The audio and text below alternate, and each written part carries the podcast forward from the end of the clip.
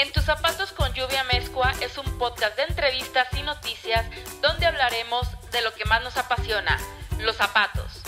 Nos pondremos en los zapatos de emprendedores, diseñadores, fabricantes, proveedores, creativos, académicos y demás apasionados por el calzado. Además, te recomendaremos qué hacer, cómo hacer y dónde hacer tus proyectos de moda. Comenzamos.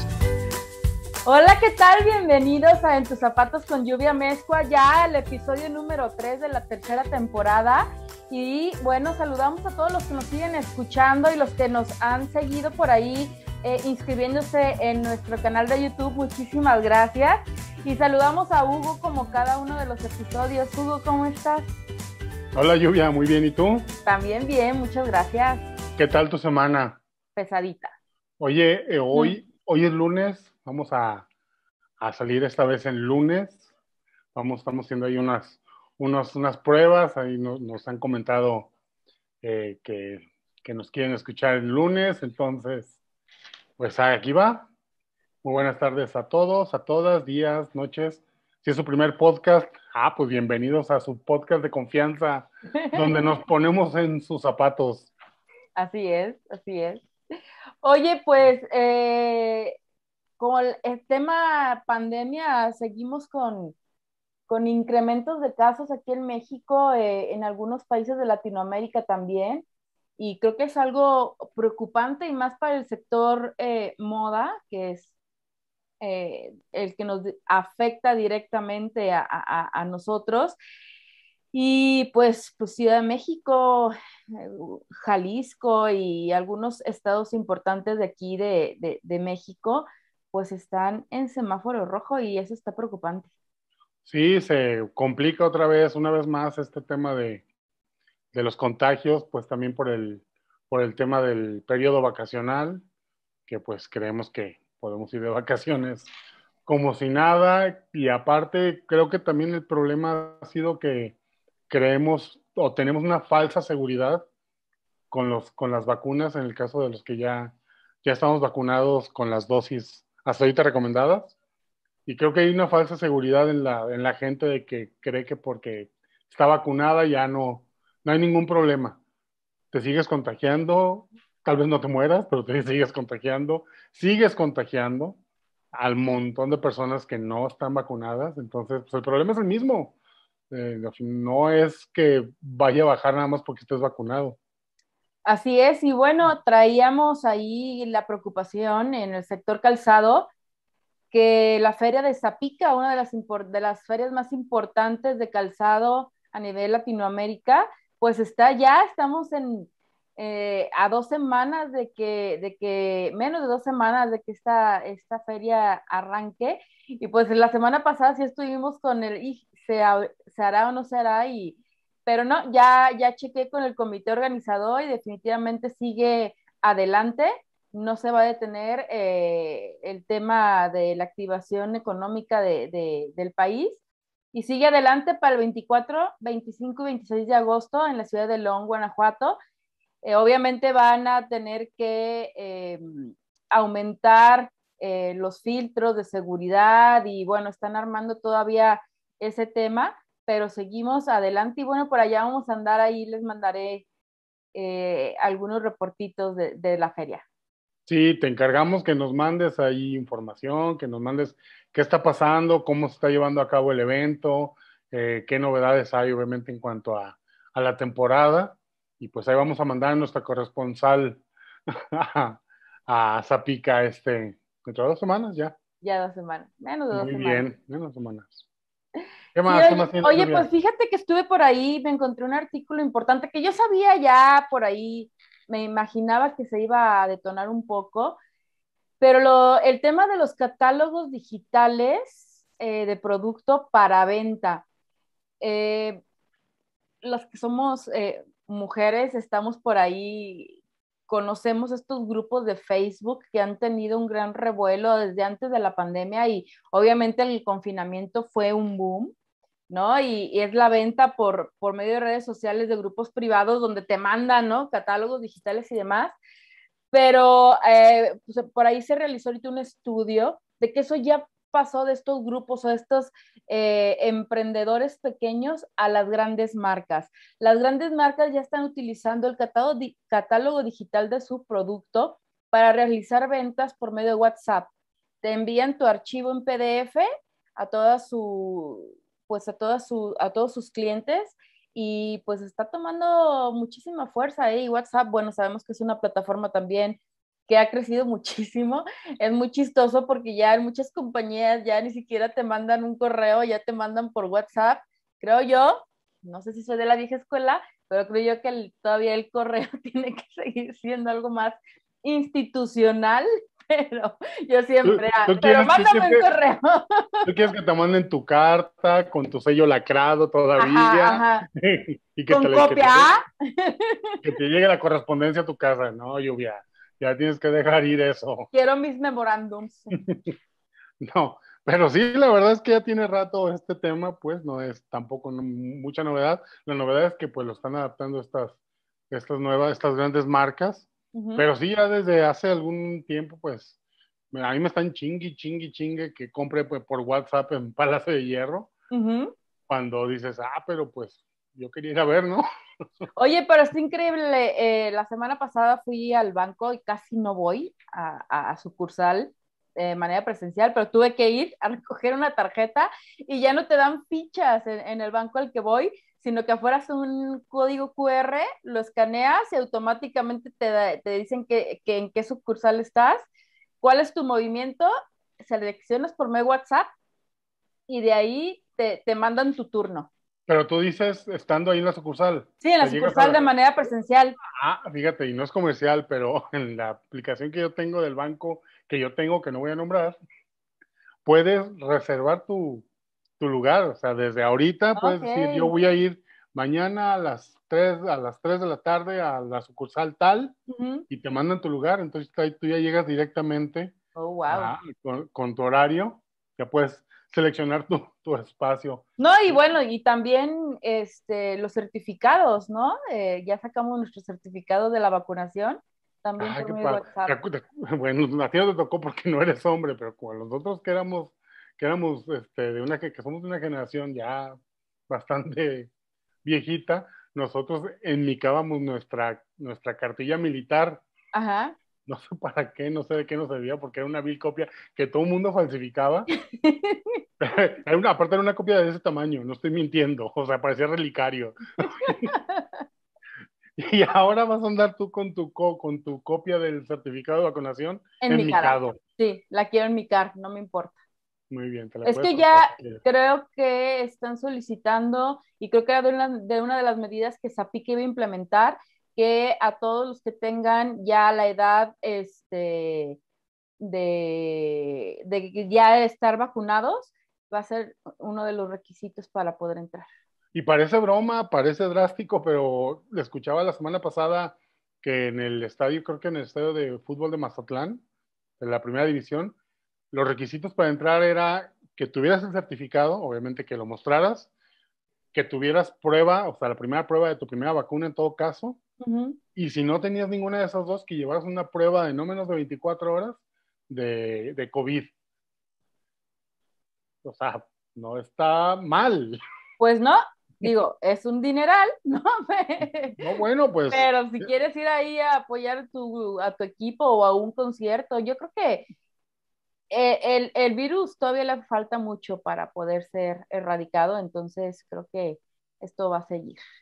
Pues sí, pero bueno, a ver, ¿qué más tienes? Bueno, pues en, noticias internacionales. En la, gustada sección de noticias internacionales, ¿qué nos tienes, Lluvia? Oye, pues otra vez, Isa González está imparable de verdad. Ya ves que habíamos hablado también que había sido eh, había hecho la campaña por una marca importante en otra temporada, su participación en una película, el crecimiento que ha tenido esta niña de manera brutal, pero de una manera muy gradual, ¿no? Em, esta mexicana se convierte en embajadora de Bulgari para el mercado norteamericano. Y la verdad es que, digo, estuve leyendo un poquito más, eh, yo ya sabía que ella es hija de, de una exmodelo muy, muy importante aquí en México. Pero y resulta... cantaba y, la- y hacía toda la cosa también. Sí, sí, sí, no, eh, fue una top, una top model también de los ochentas, pero ella es su manager. Fíjate que, bueno, Isa González es blanco de muchas críticas. La verdad, la mayoría, o si no es que todas infundadas, no tenemos por qué andar criticando, primero que nada. Pero es una mujer que, como dices, o sea, su mamá fue una, una- un personaje de los 80 y pues hasta donde tengo entendido en el chisme, pues salieron solas adelante. O sea, la mamá obviamente, pues de estas familias sin papá, Exacto. y la, y la enseñó a ser luchona en el mejor sentido de la palabra. Y esta morra se la ha rifado en Estados Unidos, agarrando papeles de actriz, pues desde muy modestos. Y obviamente, pues invirtiéndose ella misma en su, en su, en su look, en, en la manera de, de, de llevarse. Y le ha ido muy bien, ha ido escalando, pero a pasos agigantados en, No, y la- aparte, en- y, y en qué el cine, por ejemplo. y qué tal, y qué tal cómo maneja el idioma, igual que el Sí, mío. o sea, ha- hablan, hablan un perfecto. Si algo tienen en común Lluvia y Isa González, aparte de la edad, es que hablan el mismo nivel de inglés y que somos mexicanas, por favor. que son mexicanas y que fruta vendían. Y le, le ha ido muy bien, la verdad es que Isa González ha, ya ha tenido papeles en películas pues ya bastante trascendentes. Tal vez no sea la actriz por el momento que México espera, pero la verdad es que mis respetos para lo que está haciendo esta mujer y que no, no nada nada más se está moviendo en el ambiente del cine, sino que escalando con marcas de una mega presencia mundial. Así es. Pero aparte que está muy guapa la, la muchacha, pues. Ay, la muchacha. La muchachita. Ahorita vamos a llegar a ese tema de, de por qué un, un joven de mi edad le puede decir muchachita Ok, perfecto. a esta niña, por Dios. Bueno, hablando de México, ya ves, eh, eh, habíamos hablado mucho tiempo ya de esta marca Ben and Frack. Ya no sé hablar, una disculpa Ah. de Ben, de Ben and- Corte A, 3, 2, 1. de la marca, de la marca Ben and Frank, que es mexicana, esta marca de, de anteojos, ¿no? Yo, Eh, yo, les, yo les digo a los de Ben and Frank que la verdad hacen cosas bien chingonas, llevan un marketing como pocas marcas mexicanas. Y pues, ay, si quieren patrocinarme otro par de anteojos, la verdad es que... Ah, pues, cierto, esos son de Estos son Frank. And Frank y la verdad, pues chidos. Así que bueno, yo nomás lo dejo ahí por si quieren alguna mención. Más allá de Sí, aparte, bueno, ya, ya habíamos hablado de todo el tema de la experiencia de compra, modelo de negocio y demás, Eh, pero pues ya están arriba de, los, de las 30 establecimientos formales en toda la República Mexicana y la verdad es que ha tenido un crecimiento impactante y la verdad es que a mí es una marca que me encanta, la, amo la marca, creo que va a todos los mercados y es muy fresca la manera en la que se comunica, ¿no? Y da mucho gusto que este tipo de empresas mexicanas tengan este tipo de crecimientos. Sí, fíjate, me estoy, estoy buscando ahorita porque me llegó una nueva campaña al correo de esto de, de Ben and Frank que hacen, logran, han logrado volver lo que era un, una, una debilidad de las personas Ujú. que, que usan o usamos anteojos, que nos decían cuatro ojos y nos decían ciegos y nos decían cualquier tipo de cosa. Y esas personas han revertido esa, esa, eh, ese, ese tema y lo han vuelto una cualidad a base de sus campañas. Así es. ellos se, enorgullecen de ser cuatro ojos, hacen toda una propuesta para, para cambiar esta, esta temática y, por ejemplo, esta nueva campaña se llama Topo Power. Ok. Para que, para que veas, o sea, ¿estás ciego como topo? Pues mira, Topo Power. Y es una campaña donde buscan entre sus clientes a los seis rostros para la nueva campaña. Ok. El hashtag es Topo Power. Y aparentemente la idea era encontrar personas comunes que no se dedican al modelaje así, para volverse eh, pues modelos de los de sus nuevos de su nueva campaña. Ah, qué bien. Y se me hace muy chingón porque al final de cuentas pues, es una manera de pues, integrar totalmente a la marca a un tema de la sociedad y pues con su nuevo hashtag Top of Power, Si usted está ciego, puede sentirse identificado. Muy bien. sí, está muy chingón lo que hacen. Siempre, la verdad, son. Tienen, tienen Y a mí me encanta y aparte, eh, de verdad se me hace una, una comunicación muy divertida. Muy divertida, de verdad. O sea, me hacen reír. Sí, son buenos. Oye, pues ahí traías tú un tema de unos tenis puntales, no sé qué diantres me dijiste que estaban increíbles y que me esperara y que bueno, no sé qué. No recuerdo haberte dicho nada de eso. Sí me lo dijiste. porque la verdad es que a mí ni siquiera me gustan. Pero hay un diseñador muy famosillo, Mihara Yashuhiro. Facilito, ¿no? Yashuhiro, sí, una cosa así. El caso es que él está sacando una, colección de, tenis urbanos con una onda pues un poco rara. Mira, está modificando, por ejemplo, los, los Air Force One y los hace puntales. Ok. No sé si a mucha gente le guste. Al final de cuentas se parece mucho a estos, a, los creepers de los que habíamos hablado, pues ya hace más de, no, pues este año, este año, principios de este año que los, pues, los volvió a poner de moda el, el espectáculo de Super Bowl. Eh, ¿Cómo se llama este, este cantante? Ah, se me fue el nombre, ahorita lo recupero. Bueno, el caso es que trae esta, esta onda de, de los tenis, estos tenis puntales, y pues están raros. A mí no te creas que me, que me gustan mucho. Se ven, aparte se ven, se ven como que va a bailar duranguense. ¿No? ¿Tú qué opinas? Parece, se, ven raros, mira. Eso no están tan peor. Fíjate que a mí sí me gustan. Digo, si son para, son para mujer, eh, no me molestan tanto. sí, están tendría, que, tendría que ponérmelos y, ver cómo, digo, Entonces, eh, rompe esquemas, ¿no? Sí, para el 2022 eh, pues una, es una propuesta atrevida hasta cierto punto. Sí, obviamente toma un modelo que ya existe y lo, reconvierte, lo interviene y pues mira, ¿qué tal? Si no puede ser como de lo comía. Se puede volver a formar parte de lo comía con estos tenis. no te avergüences, tú también los viviste.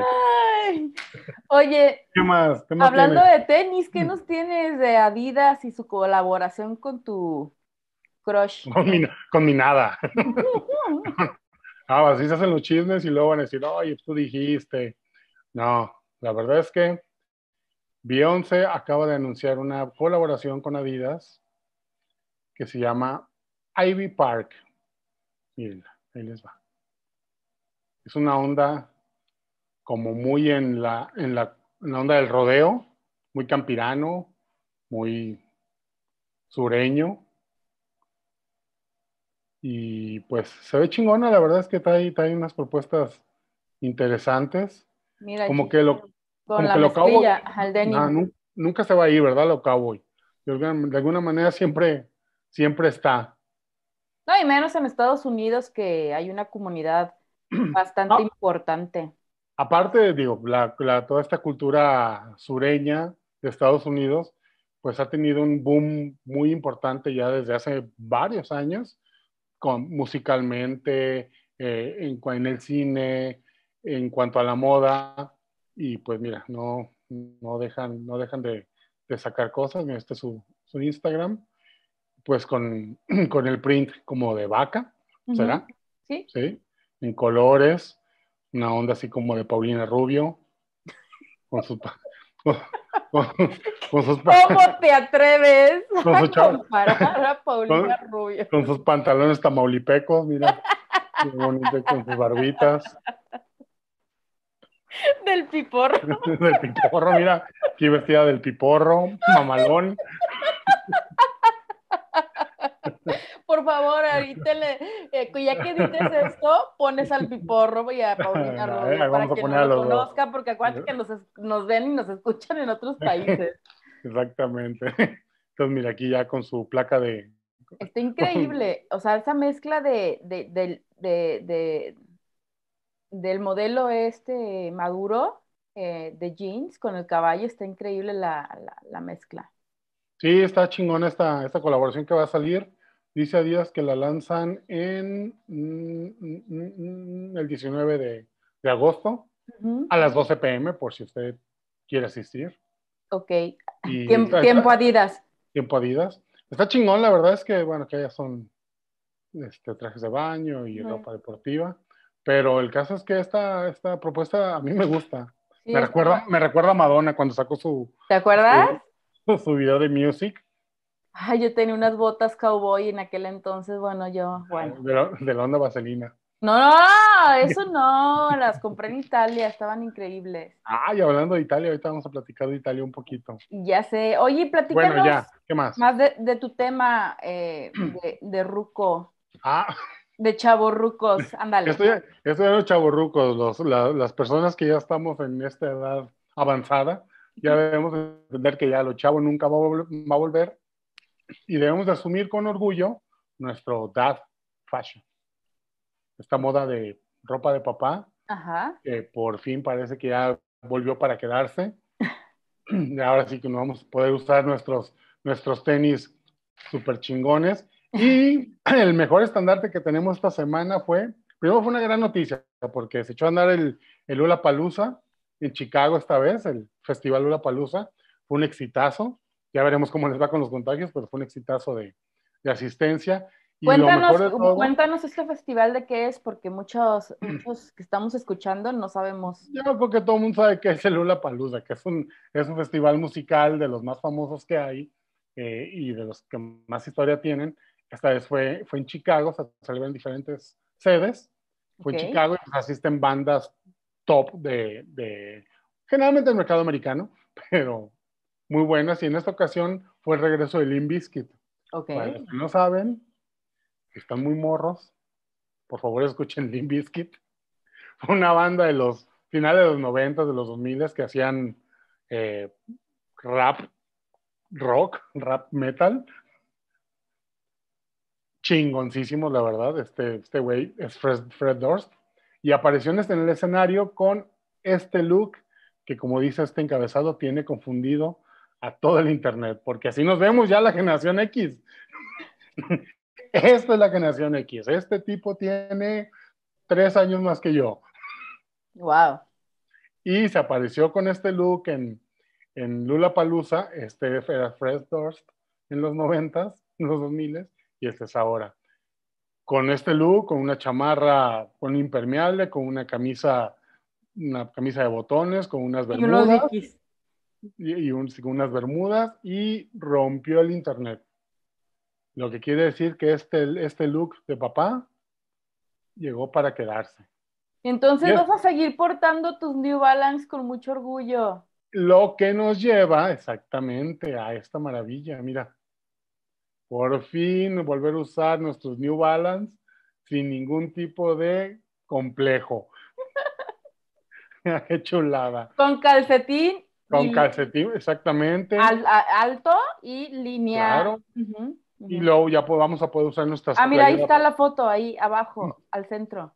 Sí, nuestras playeras polo ya fajaditas, Ajá. con su cinturón, muy bien. De vestir, muy bien. Pantalón de mezclilla con tenis y calceta blanca. Uh -huh. Ya, la verdad es que ya chingamos.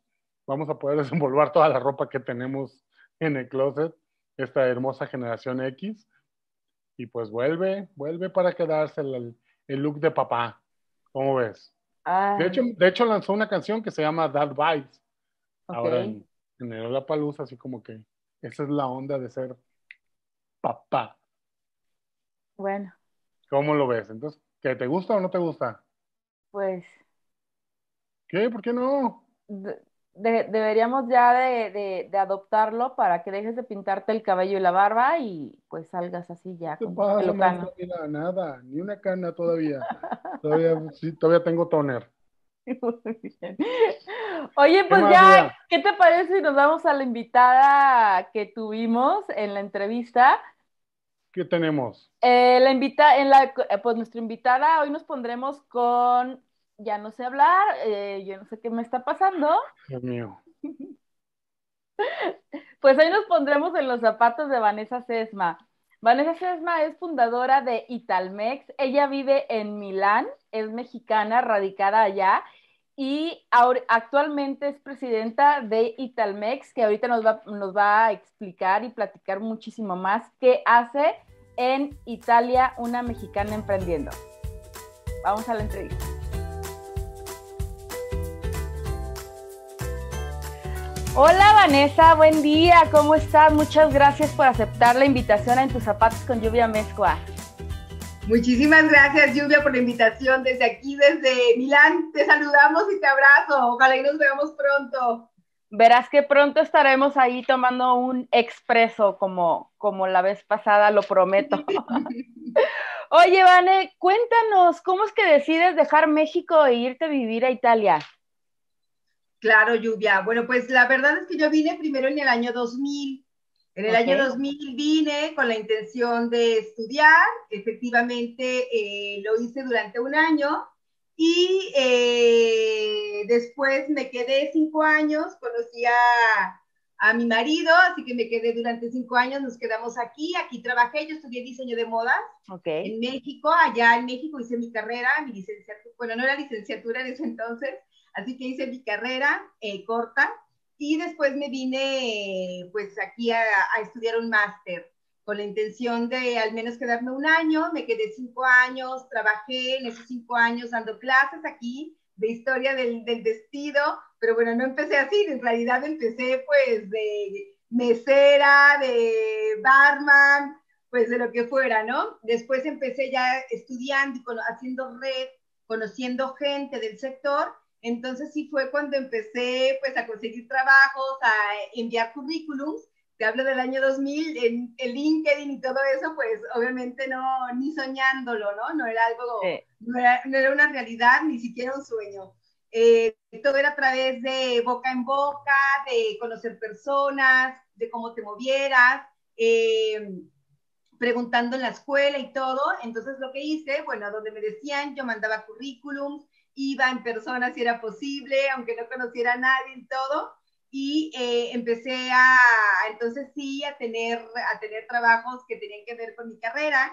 Hacía eh, patronaje para una mm, marca de, de, trajes de baño. Eh, bueno, todo fue un poco junto, ¿no? No, no, no es que dejaba uno y empezaba otro. A veces lo hacía en mis tiempos libres una cosa, otra en un horario de la mañana, otro por las tardes. Daba clases de, mm, empecé con historia de la, de la moda, pero también de, de patronaje. Eh, después, obviamente, esta parte que te digo de los trajes de baño. Eh, después ajustaba, inclusive uno de los inicios ajustaba vestidos de novia, ¿no? para un negocio. Entonces, bueno, pues de todo, pero no empecé así. Obviamente, tú llegas aquí no conoces a nadie, nadie te conoce, así que pues lo que sea que te haga ganar en, aquel, aquella época eran liras, pues maravilloso, ¿no? Así es, sí, ahí tienes que empezar, ¿no? Empezando poco a poco y más en un país extraño, un país diferente, con culturas diferentes, ¿no? Idioma diferente y, y, en fin, miles de cosas. Y cuéntanos cómo fue que detectaste la necesidad de tu emprendimiento de Italmex. Sí, bueno, pues efectivamente el primer año fue así. Yo, eh, aunque me casé durante esos primeros cinco años, no, tuve, no tenía hijos. Entonces todo el tiempo estaba a mi disposición, si podemos decirlo así.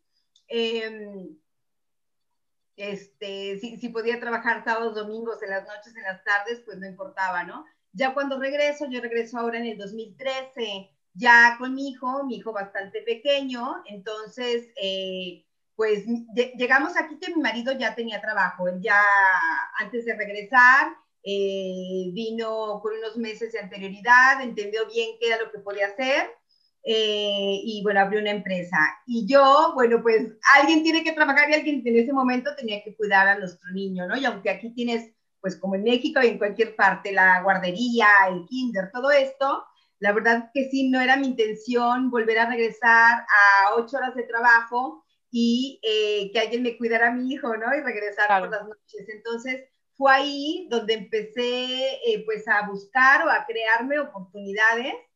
Em, y lo primero que hice fue organizar viajes experiencia y, eh, bueno, ahí Guadalajara fue una de las universidades, las primeras universidades que me traje yo aquí a Milán porque bueno, yo ya había vivido aquí con anterioridad, ya tenía contactos cuando me fui a México, porque estuve aquí primero cinco años, luego en, México regresé ocho y luego volví acá, ¿no?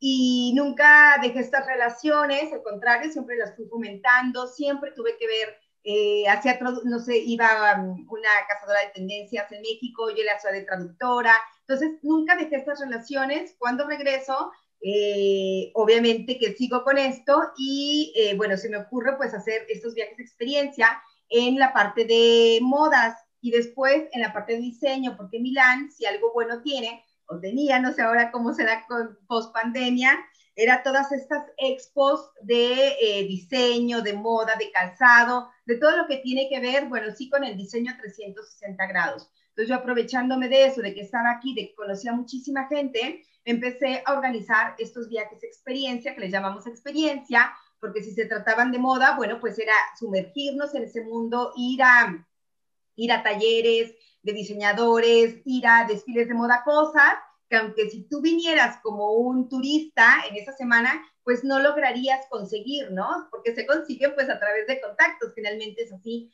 pues como en cualquier parte. Entonces, eh, a eso le empecé a sacar provecho. empecé con la moda, después con el diseño en la semana del diseño. Eh, y bueno, posterior o em, paralelo a eso, también empecé a ver eh, la, la, semana del mueble, haciendo estos viajes de experiencia. El primer, la primera semana del mueble que yo estuve aquí, bueno, pues me fui a, hacer un scouting, ¿no? Saber qué diseñadores mexicanos había, si es que había, si había, pero en qué espacios estaban y todo. Entonces se me ocurrió que para el próximo año, porque sí había diseñadores mexicanos, pero lo que hacían pues era que venían de manera independiente, venían solos, eh, se presentaban en esta semana del mueble, uno por un lado, otro por otro, y no parecía ni siquiera que eran mexicanos, ¿no? Podían ser otra cosa y, bueno, presentar sus diseños. Pero no había comunicación, nadie se enteraba que venían, ni los que estaban aquí como mexicanos ni como italianos, pues eras uno más, ¿no? Del montón, esa es la realidad. Entonces a mí se me ocurrió que podríamos juntarlos para eh, presentar mucho diseño mexicano, ¿no? Y un poquito esta marca país, o sea, que se viera la diferencia de lo que en México se estaba haciendo, porque allá empezaba también el abierto mexicano y la Design Week México, entonces de verdad estaba como esta burbuja, esta efervescencia en México del diseño de mobiliario, de interiores, todo esto. Y ya en el siguiente año, en el 2015, o sea, el 2014 fue cuando, bueno, hice todo ese scouting, en el 2000, que fue el primer eh, Forisalón en que ya llegué con mi hijo aquí. Después, en el 2015, ya hice el primero con otras dos chicas mexicanas, nos unimos para hacer el primer pabellón mexicano y obviamente ahí participaron mm, diseñadores, interioristas, eh, hasta un artista. Y bueno, lo hicimos, la verdad, con mucho amor y todo, pero sí, pues fue el primero, ¿no? El primero o el cero, podríamos decir. Y ahí es donde más te equivocas, obviamente porque no eres experto del sector, pero también donde más aprendes. Y vi todos esos errores que no podíamos seguir cometiendo si de verdad queríamos posicionar la marca País México y queríamos presentar pues el gran diseño mexicano que se estaba haciendo para el siguiente año, en el 2016, eh, bueno, en este trans del 2015 al 2016 y dándonos cuenta de, de lo que faltaba también si cualquier empresario mexicano venía a, a, Italia, una de las cosas que faltaba es que no había seguimiento en sus, en sus negocios, no había representación comercial, o sea, todo lo que ellos lograban en Expo, nosotros con la experiencia obviamente de, de este pabellón mexicano de diseño, era que todas las relaciones comerciales que se podían lograr se perdían, ¿no? En automático, en menos de un mes, dos meses, ya se habían perdido porque el mexicano regresa a México, no hay un seguimiento, no habla italiano eh, y no hay nadie en sitio que lo representa. Entonces todo es humo, eh, nada más gasta mucho dinero, invierte mucho y no sucede nada. Eh, a raíz de ahí, con otra, con otra mexicana, eh, nos pusimos entonces a, a, pensar cómo poder de verdad que esto no fuera efímero, no fuera tan efímero como llegar a una expo y ya se acabó, y eh, que, que trascendiera mucho más, tanto para nosotras como para el mexicano o los mexicanos que vienen. Aquí fue donde abrimos esta asociación de comercio en el año 2015 pensando entonces sí de ser un apoyo para el empresario o eh, la empresa mexicana que quiere venir a, Italia, eh, obviamente no solamente exponer, sino a hacer negocios, ¿no? Y nos enfocamos mucho, o iniciamos más bien en el área de diseño, diseño a 360 grados, y por ahí empezamos, ahí empezamos a entender y acercarnos mucho, no sé, si ellos necesitaban importar, pues acercarnos al experto de Import-Export, al agente aduanero, eh, nosotros éramos como este lazo, ¿no? Este, este coordina, este, estas manos que coordinaban y que ponían este empresario viendo sus necesidades con lo que obviamente podía hacer desde México, que era tal vez mejorar su producto, eh, darle una, inclusive una asesoría sobre eso, mejorar el nombre, el empaque, etcétera, eh, siendo yo diseñadora, y obviamente también la parte ya comercial, bueno, con expertos aquí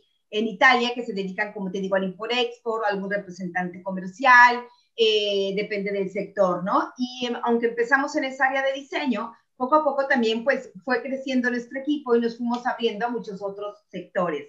En específico la gastronomía, la gastronomía mexicana, que ya lleva un camino muy largo, eh, no fuerte, todavía yo no puedo decir que sea muy fuerte en Italia, pero sí lleva un camino más largo. Hablamos, por ejemplo, del aguacate, ¿no? Que puede parecer muy obvio, pero aquí en realidad es algo muy nuevo en Italia. Entonces, eh, bueno, también la gastronomía, el tequila, el mezcal, todo esto.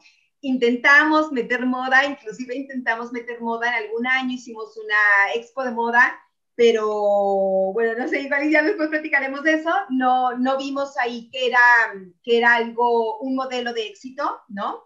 Y lo dejamos, lo dejamos de lado y nos enfocamos, bueno, lo que veíamos, que sí era no solo negocio, sino que sí era funcional, que sí de verdad dábamos una ayuda real al, al empresario o a la empresa mexicana. También, obviamente, con esto el, italiano pues empieza a darse cuenta de esta asociación de comercio Italia-México y también nos empieza a buscar para ir a México a comprar, en específico para comprar eh, mercancía en México o bueno, para vender su, su, producto. Así, así empezamos. Muy bien, y cuéntanos eh, qué dificultades han tenido en este camino de emprendimiento siendo extranjeras. Claro, eh, digo, definitivamente el primer, el primer, el primer, la, más grande dificultad, podríamos decir, a diferencia de cuando lo haces desde tu casa, es la red de contactos. En México, de manera natural, tienes una red de contactos o porque tú los fuiste haciendo durante tus estudios, tu universidad, porque ibas al valle y allá conocías gente, en el Redentor, o tus papás, o tus abuelitos, o el tío, o sea, tienes una red de contactos natural. Aquí partes de cero con la red de contactos, ¿no? Entonces tienes que ir de verdad tocando puerta, puerta, puerta y demostrar que, eh, pues que vale la pena lo que estás, lo que estás pidiendo, lo que puedes ofrecer. Entonces, eh, digamos que esa es una, uno de los primeros retos que yo encuentro. Otro, definitivamente, es el idioma aunque yo ya había vivido aquí cinco años y puedo decir que hablaba muy bien italiano, hablarlo para el sector moda, porque inclusive traducía, ¿no? De, del italiano al español en conferencias de moda y todo, eh, no es lo mismo en un lenguaje comercial, más técnico, etc. Entonces, obviamente siempre tienes que seguir aprendiendo, escribir mails de manera muy, muy formal. Todo eso yo no lo tenía demasiado natural, cuando esa segunda vez que llegué. Así que también ese fue un reto, volver a, pues, seguir aprendiendo más bien el idioma, pero en otros, en otros términos, ¿no? O en otros niveles, si pudiésemos decir de eso. Y obviamente, em, también, bueno, que el, eh, una, otra de las cosas, uno sería el idioma, otro sería la red de contactos y otro sería la parte de entender toda esta burocracia italiana, porque tú, yo en mi país, eh, muchos, bueno, hemos, aunque se han aprendido o conocemos a alguien que lo ha hecho, entonces entendemos muy bien, bueno, que hay que ir a Hacienda, pagar tanto de impuestos, si necesitas un contador, etcétera. Aquí todo eso puede parecerse en algunas cosas, pero ser totalmente diferentes en otras. Entonces, entender también esa parte burocrática eh, no es sencillo, hay que aprender mucho, hay que investigar mucho y obviamente, eh, digo, sucederá también en México seguramente, pero vas a un ente y te dice una cosa, ¿no? te manda otro ente y vas al otro y te dice otra cosa. Entonces, como que encontrar de verdad dónde está la verdad, dónde no puedes salirte de error, dónde estás en la legalidad, todo eso lleva su tiempo, hay que informarse mucho, hay que buscar a muchos expertos, o sea, no hay que hacerlo, obviamente, pues como decimos, con ahí se va, ¿no? Yo creo que esas tres cosas para mí han sido eh, las cosas, las barreras más, más fuertes, pero también más interesantes y que me han hecho aprender muchísimo y también poder ayudar a otros mexicanos, a otros latinos que llegan como yo con ganas de emprender y que no saben por dónde, ¿no? También eso es algo súper padre, que ya puedes también te ayudar a alguien más. Así es. Y cuéntanos un poquito más de tu proyecto. ¿Qué hace Italmex en, en la actualidad? ¿Cuáles son sus objetivos, su proyección a, a mediano y largo plazo? Claro. Bueno, Italmex, como, eh, bueno, no sé si lo dije al inicio, pero somos una asociación de comercio Italia-México. Esta asociación, bueno, pues es sin fines de lucro. Nosotros somos empresarios. Yo tengo una agencia de marketing digital aquí en Italia. Eh, y todos los que formamos parte de esta asociación de comercio somos empresarios. O sea, todos tienen una, un emprendimiento, una empresa, algo, ¿no? ¿Por qué nos hemos unido? Bueno, porque de alguna, todos, la mayoría somos mexicanos, algunos italianos eh, o italo-mexicanos ya mexicanos de segunda generación. Y como te decía, empezamos a unirnos, bueno, con estas ganas de poder ayudar, de poder representar a mexicanos, después fuimos creciendo, nosotros también fuimos haciendo nuestros negocios. Y entonces obviamente pues no te das abasto, tienes que crecer también como asociación, se fueron eh, eh, uniendo gente que se dedica al import-export, gente que se dedica a la parte legal, gente que se dedica a la parte administrativa. Eh, yo estoy, bueno, obviamente siguiendo eh, tengo esta agencia de marketing digital y doy mucha asesoría en la cuestión de branding o de posicionamiento en redes sociales o a través del SEO, SEM, todo lo que son este, venta online, etcétera. Entonces, ya cada empresario éramos, éramos, empezamos dos, después poco a poco fue creciendo, durante, pasó mucho tiempo para que esto creciera, pero ahora somos un grupo de, de mexicanos, ahorita los mexicanos, expertos en ciertos sectores y lo que hacemos definitivamente es pasarnos la bolita, aunque está, yo soy presidente, está el vicepresidente, el secretario, etcétera, pero nos vamos pasando la bolita dependiendo en dónde somos expertos y en dónde podemos ayudar a nuestro connacional o al italiano que quiere ir en México. Y lo que hacemos es obviamente dar servicios a estos italianos, estos mexicanos que quieren generar negocios en alguno de los dos países.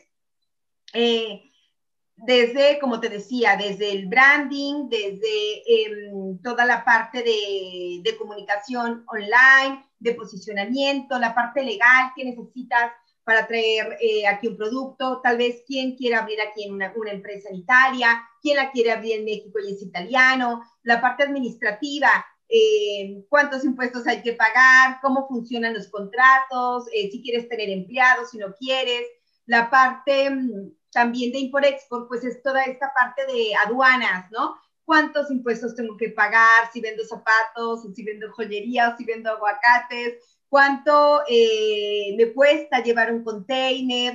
Todo eso, obviamente, no, las respuestas no las doy yo, las da dependiendo el experto que está en la asociación, pues ayuda eh, a esta persona, ¿no? Muchas de las, de las pláticas que tenemos con los mexicanos o los italianos, en nuestros primeros encuentros, digamos, pues claro que lo hacemos de manera gratuita, o sea, ya hasta lo tenemos, ya hasta sabemos lo que nos van a preguntar casi, casi lo que tenemos que responder, ¿no? Entonces siempre lo hacemos de forma gratuita. Ya cuando el mexicano o el italiano busca un servicio específico de yo quiero importar, pues obviamente tiene que pagar el servicio a la empresa que importa y exporta, ni siquiera Italmex, ¿no? Italmex es una asociación. Entonces, a la empresa que ya importa y exporta, a, la que nosotros dirigimos, o si él quiere, obviamente, por su cuenta, ya tendría que pagar el servicio. Si quiere eh, que le hagan el logo, si quiere que le, hagan la, que le hagamos la página web o toda la, la campaña online, bueno, ahí ya se paga un servicio, ¿no? Digamos que es así como funcionamos. Y eh, también Italmex, pues, crea eventos. En el pasado ha creado eventos offline, o sea, todos al vivo, que fueron todos estos pabellones de diseño, pabellones de moda, pabellones gastronómicos, muchísimos, ¿no? Y durante años tras años fuimos consistentes. A raíz de la pandemia, obviamente, como todo el mundo, se paró y lo que empezamos a hacer, pues, es todos estos eventos online. Nos hemos, obviamente, enfocado mucho en lo que es el diseño, porque lo hicimos desde un principio y encontramos fortalezas que podíamos importar acá, conexiones, alianzas que podíamos generar, y en la parte gastronómica y de bebidas, ¿no? Hace poquito tuvimos un evento todo online de tequila y mezcal, donde invitamos a los, eh, todos los speakers fueron italianos que hablan perfectamente español, que viven aquí en Italia y que están haciendo business y negocio con el tequila y mezcal. Entonces, eh, pues demasiado know-how, mucha experiencia que contar al mexicano que quiere venir aquí y traer su tequila y mezcal. Entonces, fue el último evento que hicimos, que duró cuatro días. Hemos hecho eventos también para informar a la gente cómo posicionarse online, cómo tener redes, qué es un branding, cómo mejorar la imagen, obviamente hablando de un producto, ¿no? Etcétera, etcétera. Eso, eso es lo que hacemos, Lluvia. Oye, súper interesante. Entonces, cualquier mexicano que pueda tener la idea de hacer un negocio o, tener este, eh, intercambio comercial con Italia, pueden contactarlos. Sí, la verdad es que ha venido gente que tiene que tiene las ganas de, bueno, y la idea, ¿no? Ya un poquito más clara de, ok, yo, me, yo quiero abrir una empresa en Italia, tal vez, no sé, tengo, soy restaurantero en México, quiero abrir otro restaurante allá, y nosotros, bueno, lo vamos guiando, ¿no? Y eh, ya llegará con los expertos que le dan la asesoría precisa. Hay quienes eh, nada más quieren vender un producto, ¿no? Por ejemplo, eso de tequila y mezcal lo hicimos porque mucha gente nos escribía diciéndonos, ¿Qué hago para llevar allá mi tequila? ¿Qué hago para vender en Italia mi mezcal? Eh, eran muchos y, nos dimos cuenta, bueno, que si hay mercado aquí, también hay interés en México, entonces lo que hicimos es reunir a todos y darles ya esta asesoría, ¿no? Esta asesoría que fue Full Immersion, cuatro días, desde cómo importar tu producto, hablamos de etiqueta, eh, hablamos de oportunidades, de negocios, de cómo funcionan los, los distribuidores, o sea, les dimos todo peladito y en la boca, ya, entonces sí para que decidieran, ok, voy a Italia, mejor me espero, más o menos cuánto invertiría, cuánto esperaría en tiempo, que también el tiempo es una inversión. Sabemos que cuando tú abres un nuevo mercado, eh, una de las, de las cosas, además de la inversión monetaria, es inversión de tiempo. No quiere decir que ya llegaste y de un día para otro vas a empezar a vender. Entonces también eso hay que tenerlo, hay que tenerlo en cuenta cuando hablamos de inversión y bueno, ahí les dimos un gran panorama, ¿no? Obviamente de manera individual también nos han buscado, nos buscan para eh, pedirnos asesorías, pedirnos mentorías o pedirnos servicios ya muy específicos, eh, como te decía, como bueno, yo necesito tal vez un contador, necesito un legal que me haga, que me elabore un contrato, etcétera. Ok, súper interesante.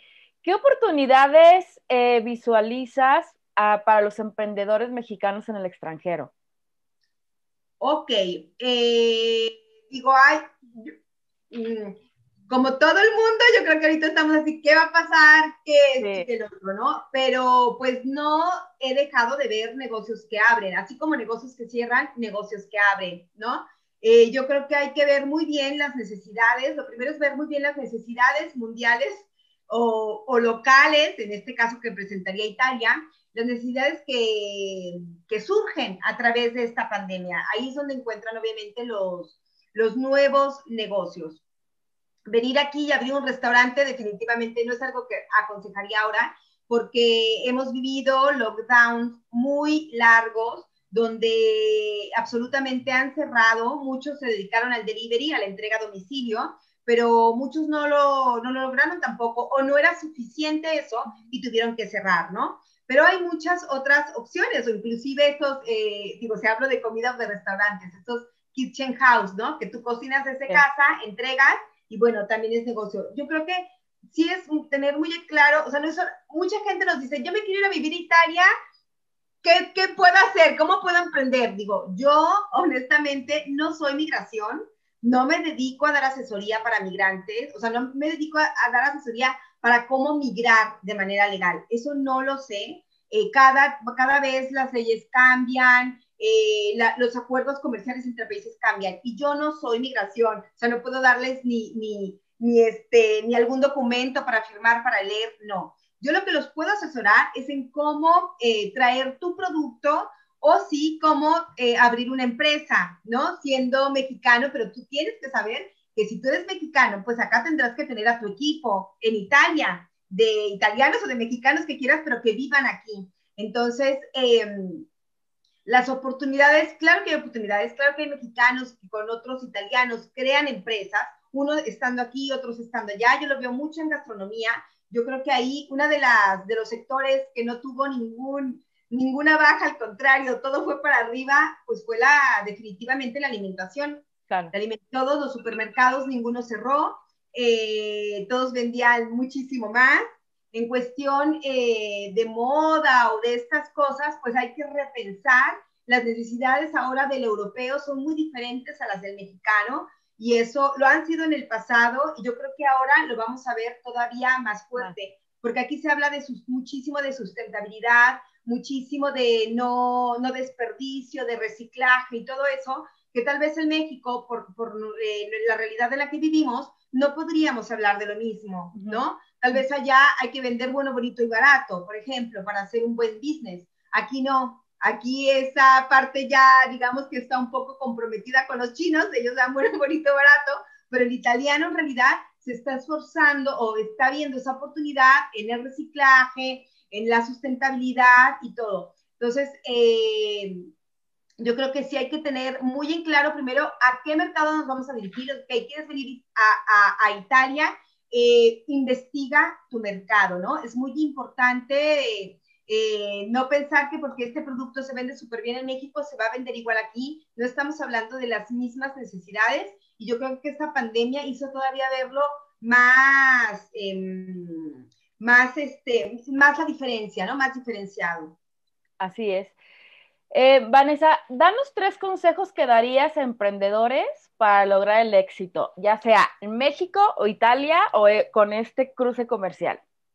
Bueno, tres, eh, el primero la consistencia, o sea, no, nunca rendirse, ¿no? Y no decir, bueno, de aquí a un mes y si no, pues otro mes de vacaciones y luego regreso y lo vuelvo a intentar, no, o sea, ser constantes, constantes, constantes es algo eh, que les puedo recomendar. Los, creo que una de las cosas de los emprendedores es ser necios y eso es algo, pues bueno, la verdad, nunca nos damos por vencidos, ¿no? Así Otra cosa, eh, pues estar dispuestos a escuchar todas las voces negativas y todo, y tú como si nada ir por delante y saber que lo que estás haciendo lo estás haciendo bien. Hay mucho ruido en toda inclusive la gente que a veces creemos que nos va a apoyar, ¿no? Nuestra familia, nuestros mejores amigos o nuestra pareja, es la, eh, es la persona a veces que te dice, ¿qué estás haciendo? ¿Por qué estás perdiendo el tiempo? ¿Por qué estás dedicando tanto, no?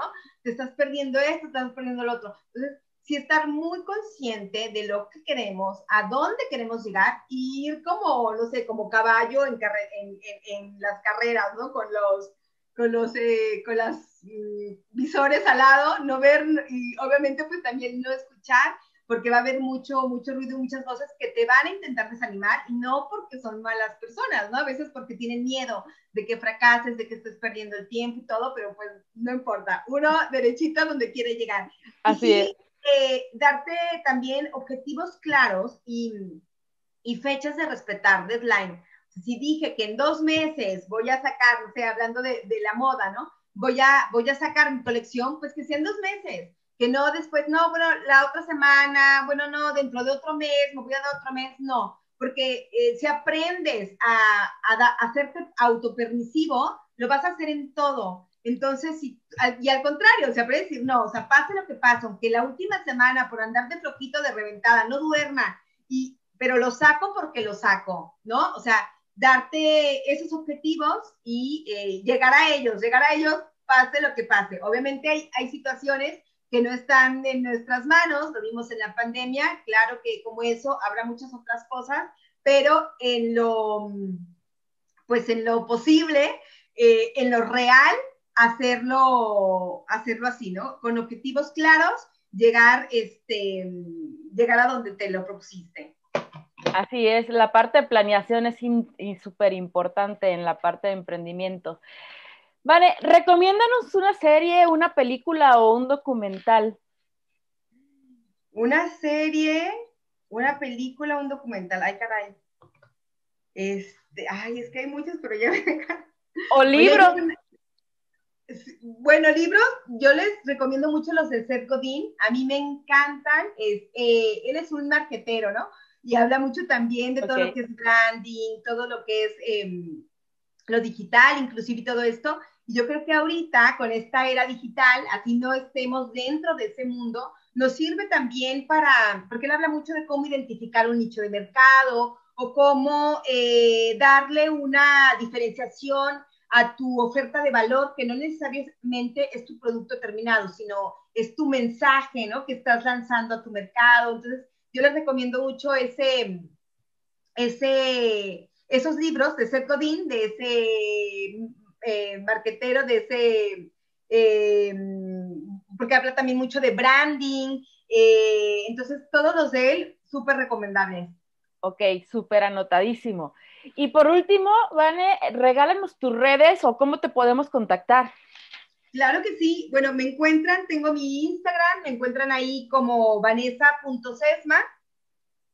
Tengo, eh, bueno, también Daytalmex, tenemos la, la página web www.ital-mex.com, también obviamente con lo mismo el Instagram, el Facebook y eh, de mi agencia de marketing digital también la pueden buscar como www.recreativos.eu. Perfecto. De todos modos, vamos a poner este, en el copy todas las direcciones para que con un clic vayan directo. Y bueno, desde acá, desde México, queremos agradecerte, Vanessa, el tiempo, el haber aceptado la invitación. Eh, una gran amiga y, de verdad espero poder volver a Milán pronto para, para tomarnos un gelato.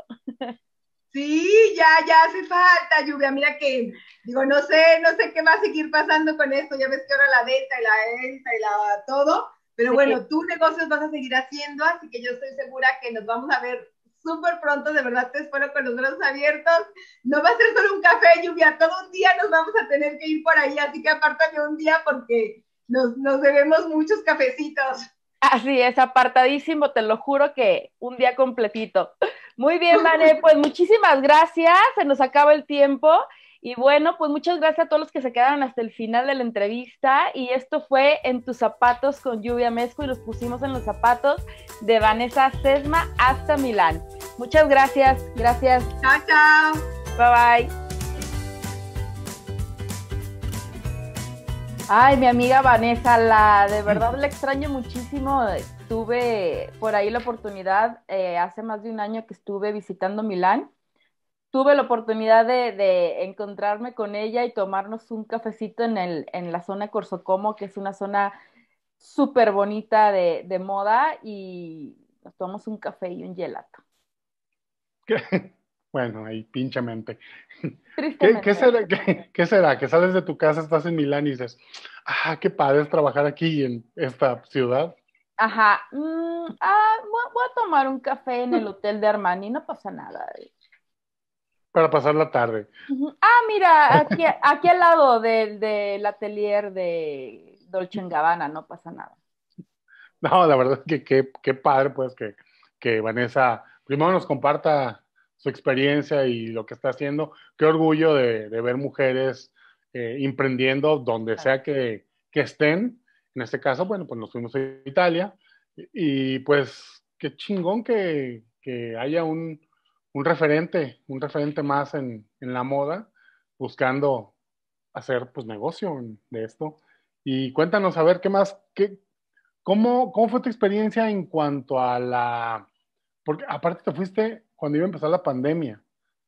no, ya, ya había pandemia, ya habían detectado, ya estaba como el tema, bueno, todavía no lo, no lo no determinaban que era una pandemia, pero ya había casos en Oriente cuando me tocó viajar a Milán. Fui a la, a la feria esta Línea Pele y, ay, se me olvidó cómo se, llama la otra, bueno, a Línea Pele, y me tocó en, en la misma semana, eh, arrancó el Fashion Week Milan. que me tocó ver por las calles del centro de Milán, pues donde están todas las casas de, de moda, pues todos los montajes de los eventos, presentaciones de, de colecciones y demás, increíble, de verdad, la, la, la, ciudad se viste de moda porque es así, eh, Línea Pele, está la feria de, de, producto terminado y luego está el tema de del Fashion Week, entonces es, es una, aparte que la ciudad es hermosa y las malditas italianas son divinas, ¿te acuerdas que te mandé hasta los homeless con sus perros son hermosos? ¿What? todo es hermoso, todo es bonito, todo, todo, todo, todo es bonito.